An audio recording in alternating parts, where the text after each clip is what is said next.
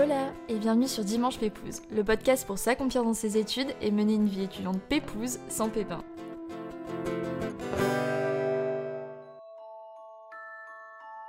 Hola, comment ça va? Bon, je vais commencer cet épisode très fort en vous disant que j'ai pensé au thème de cet épisode en plein milieu de l'océan, au bout du monde. Est-ce que vous me croyez quand je vous dis ça? Laissez-moi vous expliquer. Je viens de rentrer de vacances. Je suis partie deux semaines. Si vous me suivez sur Insta et sur YouTube, vous le savez déjà et vous êtes le sens si c'est le cas. je suis partie deux semaines avec mon copain et mes amis à Bali pendant une semaine et la deuxième semaine on est parti aux îles Komodo. Je peux pas commencer cet épisode sans vous raconter un petit peu mes vacances parce qu'en vacances je suis jamais partie bien loin et du coup c'est assez inédit pour moi et j'ai besoin d'extérioriser ça et de vous raconter ça comme si vous étiez ma mif. Donc, première semaine, on était à Bali. Ça faisait des années que je rêvais d'aller à Bali, même si j'avoue que maintenant, avec du recul, c'est pas la destination dans laquelle je retournerai forcément, parce que c'est très très touristique et du coup ça perd un peu de son charme et c'est vraiment devenu le spot Instagram, etc. Mais j'ai quand même kiffé ma vie, les rizières, les balades en scout, les temples, les petits cafés Instagrammables, les warung typiques avec la bouffe indonésienne que j'aime plus que tout au monde. Bref, c'était vraiment incroyable et j'ai trop aimé vous créer plein de contenu là-bas. Et la deuxième semaine, on est parti à côté des îles Komodo. Sur une île, on a fait des trucs que je pensais jamais faire dans ma vie, que je n'osais même pas inscrire sur ma bucket list. De 1, on a nagé avec des rémantas. Je pensais jamais pouvoir faire ça de ma vie, c'était incroyable. Et c'est à ce moment-là que j'ai pensé à cet épisode, parce qu'on était quatre sur un bateau et on a sauté en plein milieu de l'océan pour nager avec des remontas. Je savais qu'on allait nager avec des remontas, mais mon cerveau n'avait pas processé l'information que pour faire ça, il fallait sauter en plein milieu de l'océan, l'endroit où il peut y avoir des requins, etc., au bout du monde. Et j'avoue que j'ai eu une demi-seconde où je me suis vraiment demandé si j'allais vraiment sauter, mais je regrette pas du tout de l'avoir fait. Et c'est vraiment ce moment-là en particulier qui m'a vraiment fait tilt, qui m'a fait me dire, mais c'est quoi cette putain de vie? on a aussi vu des dragons de Komodo, on a vu des endroits paradisiaques, je vous ai tout partagé sur mon Insta et dans ma vidéo YouTube qui sort bah, demain, au moment où vous écoutez euh, cet épisode, elle a sorti le dimanche, le lendemain il y a une vidéo YouTube qui sort où euh, je vous montre un peu l'endroit où on était, c'était vraiment incroyable. Et bref, du coup, c'est vraiment cette seconde semaine où j'ai vécu des choses hyper fortes entre la plongée, entre les paysages, les moments euh, coin du feu le soir avec mes potes, c'était vraiment incroyable. Et c'est vraiment ces moments qui étaient en émotion qui m'ont fait réaliser bah, ma chance d'être là-bas en vacances.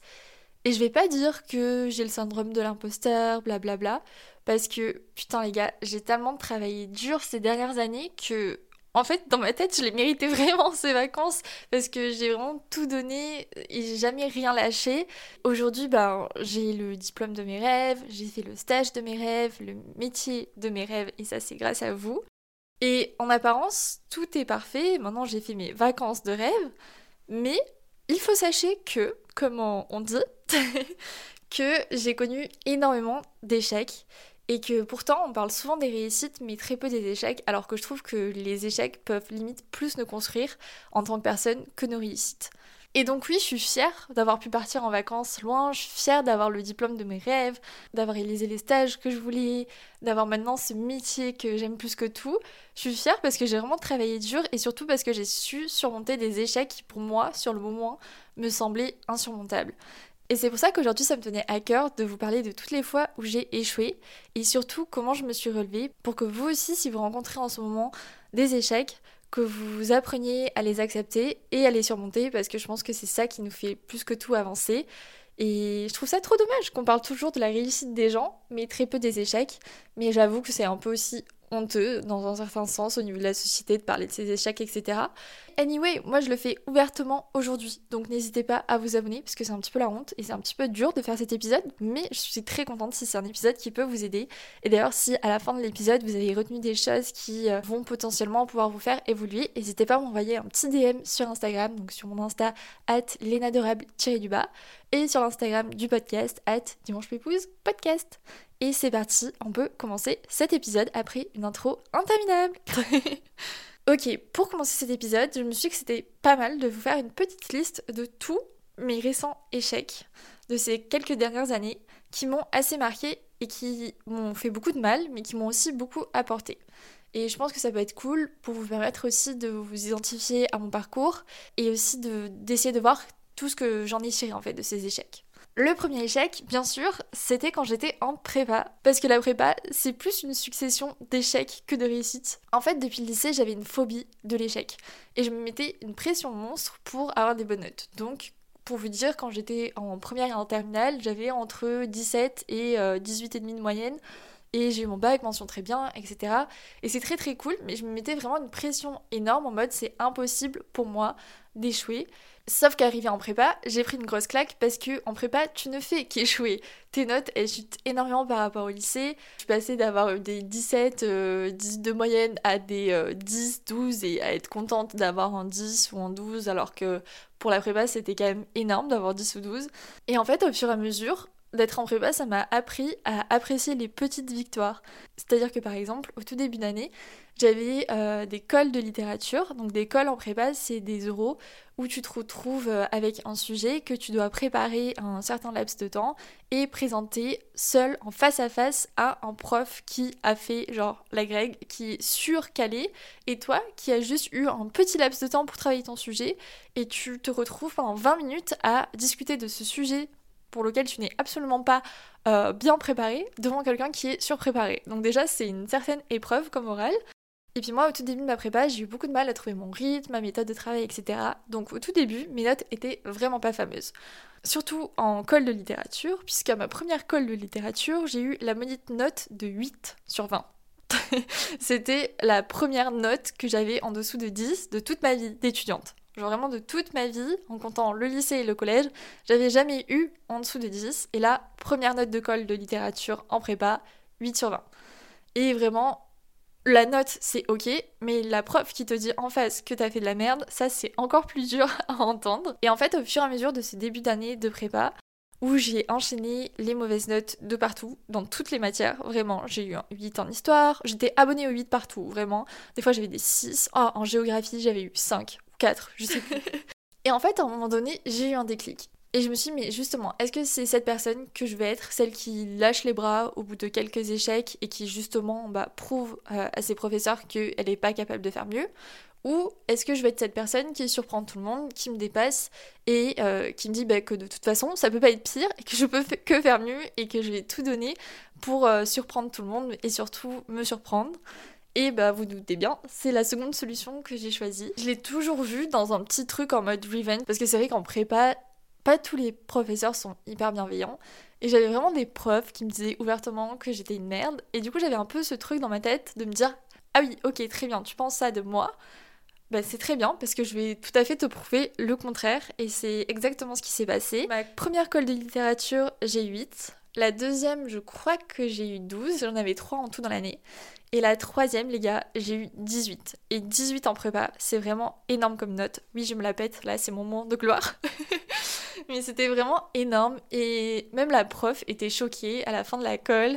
Elle m'a regardée, elle a dit Mais c'est quoi cette progression de malade euh, C'est très rare que je vois ça, bravo, etc. Et là, j'étais vraiment hyper fière de moi. Et je pense que cette progression, je l'aurais pas réussi si de 1, j'avais pas eu cette réflexion de vouloir prouver aux autres et surtout me prouver à moi-même que j'en étais capable et donc de me, dans un certain sens, de me respecter et euh, de m'auto-booster et m'auto-convaincre que j'en étais capable. Et de deux, de m'être questionnée sur ma méthode d'apprentissage, de préparer un oral et toutes les lacunes que je devais combler. J'ai vraiment essayé d'identifier tout ce qui allait pas pour m'améliorer au fur et à mesure. Bref, je me suis vraiment remise en question et auto-convaincue que j'en ai capable et ça a fait ses preuves. Je pense que la prépa, ça m'a grandement formée dans le sens que même si j'ai subi beaucoup beaucoup d'échecs, ça m'a aussi énormément appris à accepter la critique, à mettre mon ego de côté, me remettre en question pour m'améliorer. Et ça, je pense que c'est une des plus grandes qualités dans la vie, de pouvoir accepter la critique et se remettre en question, toujours avec modération bien sûr. Mais c'est exactement ça qui nous fait avancer au quotidien. Ça a été vraiment un grand apprentissage pour moi. Mais là, nous arrivons au deuxième échec qui m'a le plus marqué, puisque je suis rentrée en prépa littéraire justement pour préparer des concours, vous vous en doutez bien, et je préparais le concours d'une grande école de communication euh, de la Sorbonne à Paris, où il y avait très très très peu de place. Je jurais que par cette école, et pour moi, c'était euh, obligé que j'aille là et nulle part ailleurs. Les deux années de prépa passent avec une deuxième année très très compliquée, mais ça je pourrais peut-être en parler dans un autre épisode. Donc je passe les concours et bien sûr, je rate le concours de la seule école que je voulais. Et dans ma tête, j'avais souffert pendant deux ans pour rien. pour rien, parce que du coup, je pouvais pas intégrer l'école de mes rêves. Et pour moi, ça c'était le plus gros échec. Et à ce moment-là, je peux pas vous expliquer ce qui s'est passé dans mon cerveau, mais j'ai totalement vrillé et j'étais totalement en mode ma vie est finie. Je ne voyais rien d'autre. Pour moi, c'était ça ou rien. Et je pense que c'est une des rares fois où je me suis sentie aussi mal professionnellement. Donc j'ai eu un moment où j'ai passé quelques jours, quelques semaines à pleurer et à m'abattre sur mon sort parce que je pense que quand on vit un échec, bah, c'est surtout primordial aussi de pouvoir prendre du temps pour euh, pleurer. C'est hyper important d'évacuer toutes les émotions et de pas euh, tout garder pour soi. J'ai beaucoup parlé aussi avec ma famille, etc.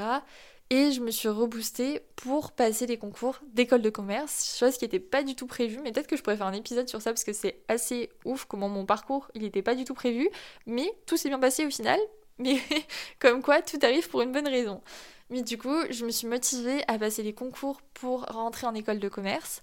Et je me suis surtout auto-persuadée que cette fois-ci, j'allais y arriver, que j'allais échouer une fois mais pas deux. Et donc, j'ai passé l'oral de mon école, euh, qui est l'école de Cage Marseille, avec la conviction, vraiment l'assurance que j'étais sûre de rentrer dans cette école cette fois-ci et avec bien sûr une préparation bien meilleure. Et vous connaissez la suite, j'ai été prise dans cette école, j'ai réussi les écrits et les oraux. Avec du recul, bah, tout arrive pour une bonne raison parce que je suis convaincue que c'était exactement cette école-là qui me fallait et pas l'autre. Donc je suis trop trop fière de moi d'avoir pu surmonter cet échec et de l'avoir vu comme une opportunité de trouver un autre chemin qui me correspondait peut-être mieux finalement et c'est exactement ce qui s'est passé.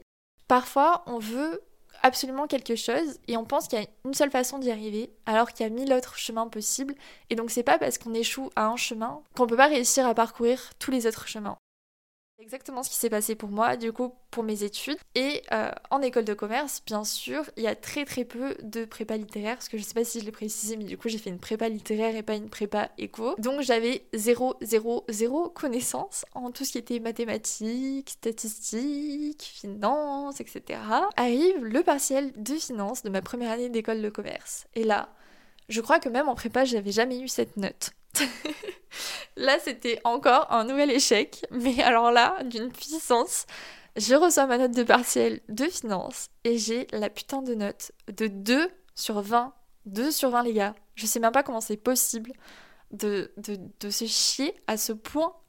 mais à la fois, j'étais consciente que j'avais pas du tout les mêmes bagages que tout le monde. Mais quand même, 2, ça faisait vraiment mal aux fesses. Ça faisait mal au popotin. Sauf que je me suis dit que si j'étais là, c'est que j'avais mes chances d'y arriver et que ma place était, était bien là et qu'avec du travail, bah, je pouvais réussir à me dépasser, réussir le, le rattrapage. J'ai demandé les corrections pour comprendre toutes mes erreurs, j'ai demandé de l'aide à des amis. Bref, j'ai essayé de tout rassembler et d'avoir tous les bagages possibles pour réussir ce rattrapage et réussir à passer mon année tout simplement. Parce que pour moi, il était impossible d'échouer une nouvelle fois et de rater mon année. Donc arrive le jour du partiel, je me sens beaucoup plus confiante, beaucoup mieux préparée je reçois ma note et j'ai eu 18 au rattrapage. Donc je suis passée de 2 à 18. Je crois que mon échelle de progression, j'ai pété tous les scores. je pense que ça aussi c'est une autre leçon que je retiens, c'est que si on est à un endroit, c'est qu'on a notre place. Souvent on se dit que on ne mérite pas, on se remet en question, on se dit qu'on n'est pas capable, mais souvent, si on est arrivé, si on est là, c'est qu'on a notre place et c'est qu'on en est capable, qu'avec du travail, de l'acharnement, on peut y arriver tout autant que d'autres personnes qui ont peut-être plus de facilité. Et il faut juste parfois se bouger un petit peu le popotin.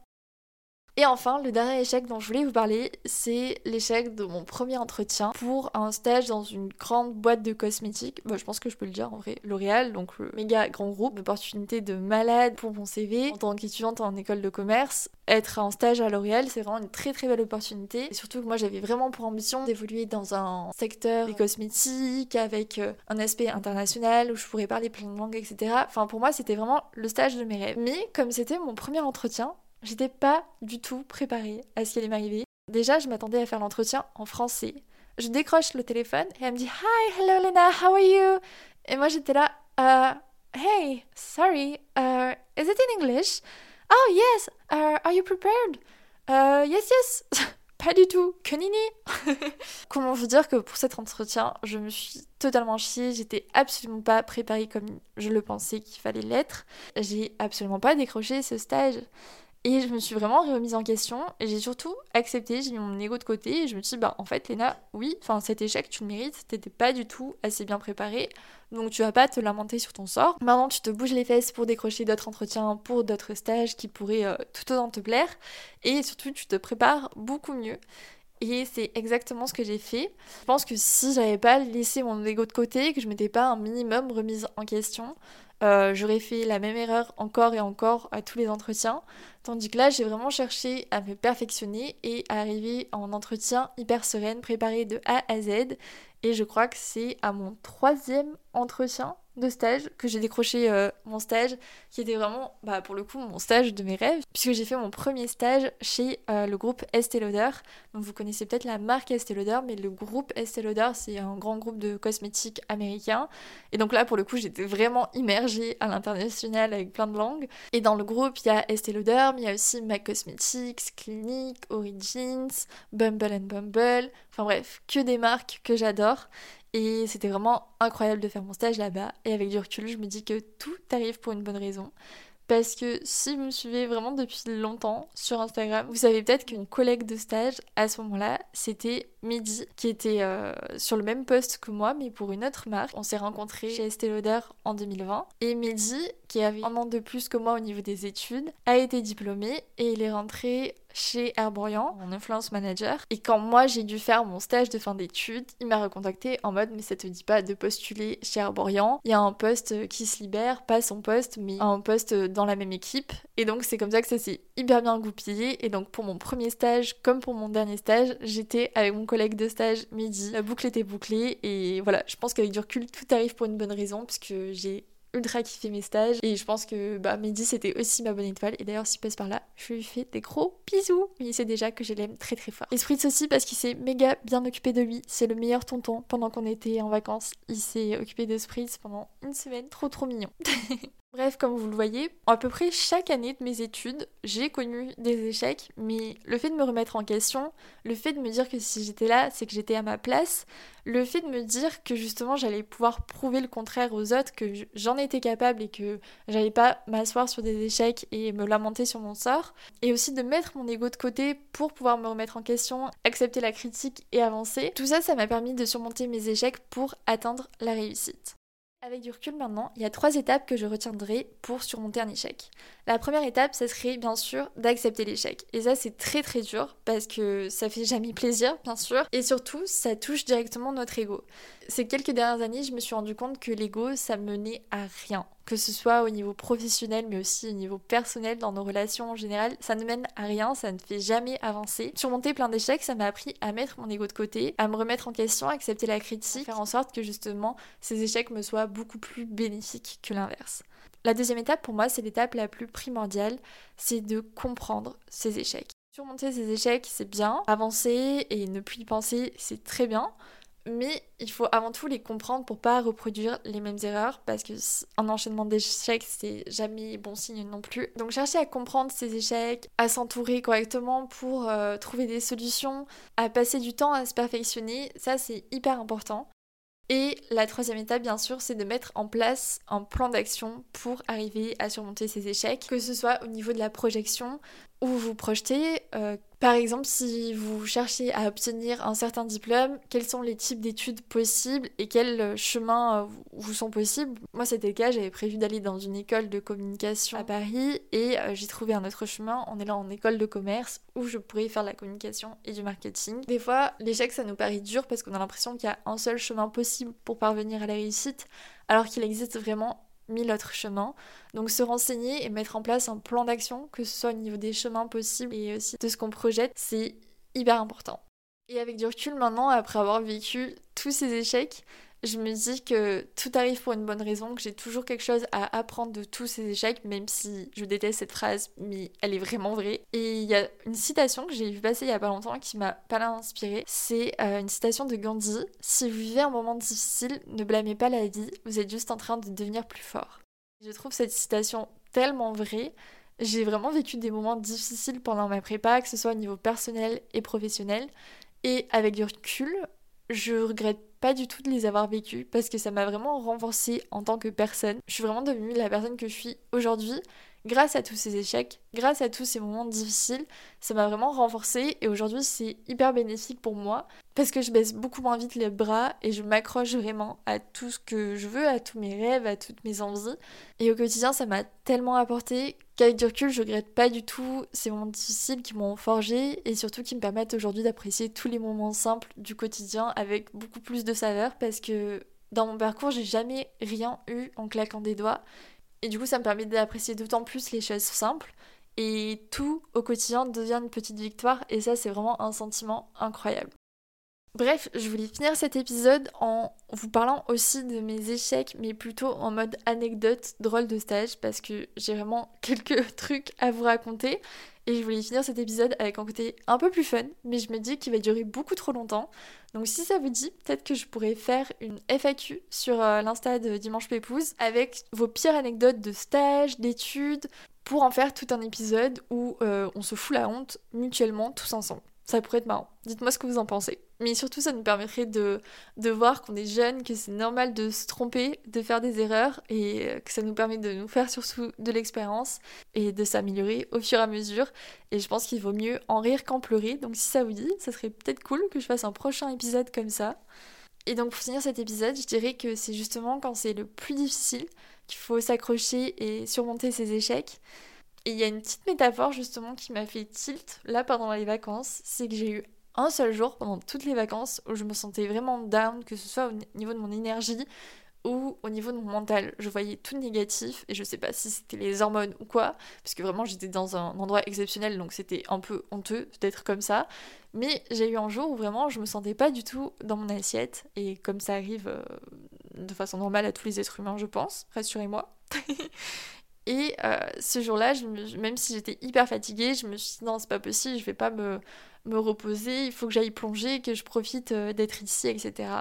Bref, du coup, je me traîne vraiment pour aller faire de la plongée, euh, enfin du snorkeling, et j'étais vraiment dans un état genre de fatigue énorme, je sais pas si c'était le décalage horaire ou quoi, mais donc je me traîne vraiment pour aller faire de la plongée, et Là, ça fait à peine deux minutes que je nage dans l'eau. Je suis déjà en mode euh, bon, je vais rentrer me, me coucher, genre c'est trop dur, je suis épuisée.